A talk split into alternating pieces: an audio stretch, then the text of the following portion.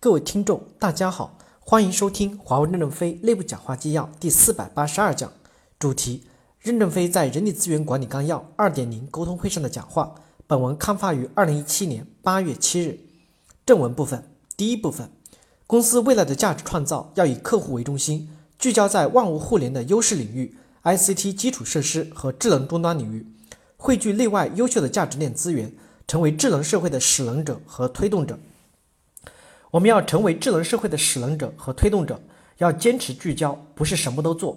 万物互联，我们要敢于领先，持续扩大优势。万物感知，我们只聚焦做一部分。万物感知的特性是传感器，不是我们的业务特长范畴。我们只聚焦在其中的连接和边缘计算、分布计算，持续构建和巩固优势。终端有感知部分，但更是一个端管云的综合体，不仅仅只是一个网络显示器。万物智能是行业知识和信息技术相结合的结果，这是各行各业的业务领域，而且数据涉及隐私保护，处理这个问题很难的。ICT 行业使能各行各业智能化，使能智能社会的关键，将是一个持久的、充满挑战的历史过程，因此也是我们的长期机会。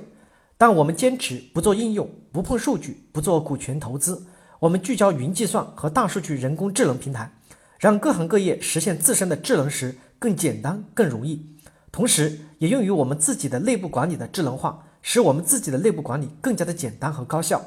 也用于现有的产品和服务的智能化，比如 GTS 消费者云服务，使用智能新技术为现有的客户、现有的网络创造新的价值。我们要限制我们的领域，一是能力有限，二是这些数据涉及隐私保护，我们要处理好这个问题，要使客户放心，让伙伴放心。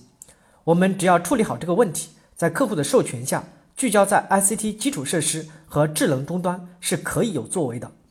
战略不要发散，ICT 的基础设施和智能终端已经是很大很复杂的业务领域。未来的价值创造来源以客户需求和技术创新的双能驱动，我是同意的。商业模式创新是一个工具，目标还是满足客户的需求。首先，我们要不断的形成方向的大致正确，组织充满活力就能胜出。如果方向不正确，是产生不出价值来的，组织也难以充满活力。方向正确是领袖的要素，领袖要素是方向大致正确的一个保障。组织充满活力，要成为方向大致正确的另一个保障。组织充满活力，既要能够使得大致正确的方向得以贯彻执行，也要善于自我批判，使得一旦方向脱离大致正确后，能够及时的纠偏。在知识爆炸、行业快速变化的今天。充满活力的组织要让领袖听得见来自各个层级的声音，吸收全组织的精华，以保证持续维持大致正确的方向。华为将来的价值循环平台还是全产业链的价值创造与分享，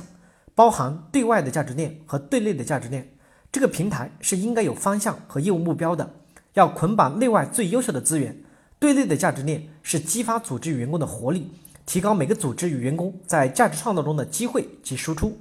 对外价值链是捆绑组合一切优秀的资源能力，形成优质的资源集合，提高我们的整体竞争能力。感谢大家的收听，敬请期待下一讲内容。